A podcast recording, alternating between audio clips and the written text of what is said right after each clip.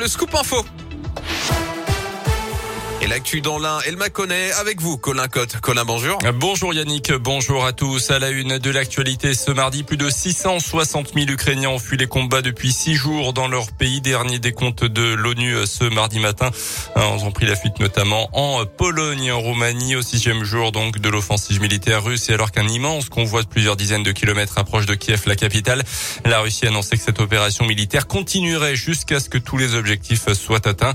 Le président ukrainien va s'exprimer en visio devant le Parlement européen à midi et demi tout à l'heure, probablement pour renouveler sa demande d'adhésion rapide à l'UE. Il appelle tous les pays du monde à interdire l'accès des navires et des avions russes aux ports et aux aéroports de la planète. Nous allons provoquer l'effondrement de l'économie russe, a prévenu ce matin le ministre Bruno Le Maire après une série de sanctions financières et économiques envers la Russie et ses oligarques. Total Energy indique qu'elle n'investira plus dans les nouveaux projets en Russie, mais ne résilie pas ses contrats en cours. Le groupe pétrolier français a dit se mobiliser pour fournir du carburant aux autorités et de l'aide aux réfugiés ukrainiens en Europe.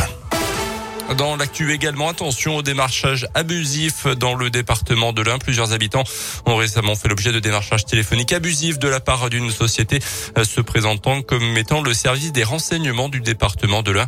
Une société qui demande des renseignements sur la typologie de votre logement afin de proposer des travaux d'isolation ou des pompes à chaleur.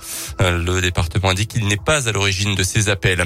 Six étudiants indinois et leurs vaches à Paris aujourd'hui. C'est le grand jour pour ces élèves en BTS au lycée agricole de Sibin, à Misérieux se rendent aujourd'hui au salon de l'agriculture où ils vont participer jusqu'à dimanche au trophée international de l'enseignement agricole. Pour ce concours, les étudiants sont notés sur leur comportement lors du salon, sur la communication autour de leur lycée, mais aussi bien sûr sur la présentation de leurs vaches devant un jury.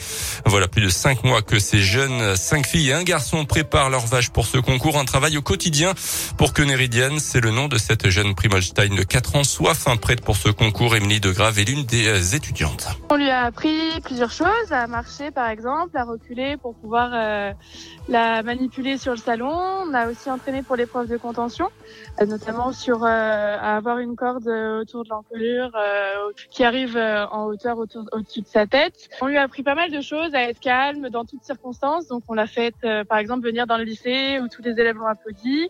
Et une vache, c'est censé rester calme dans son troupeau. Donc c'est vrai que monter sur un concours où il y a beaucoup de bruit, beaucoup de monde, c'est vrai que c'est très stressant pour les vaches, mais on a essayer de la préparer au maximum pour qu'elle puisse euh, vivre ce, salon euh, sans trop de stress. Plus d'infos à retrouver sur notre site internet radioscoop.com. À suivre ce soir la première demi-finale de Coupe de France de foot entre Nice et Versailles. Ça sera à partir de 21h. Et puis en rugby, le 15 de France est grimpé sur la troisième marche du podium mondial après sa victoire en Écosse le week-end dernier dans le tournoi des Six Nations. La Fédé qui a annoncé une tournée estivale au Japon au mois de juillet.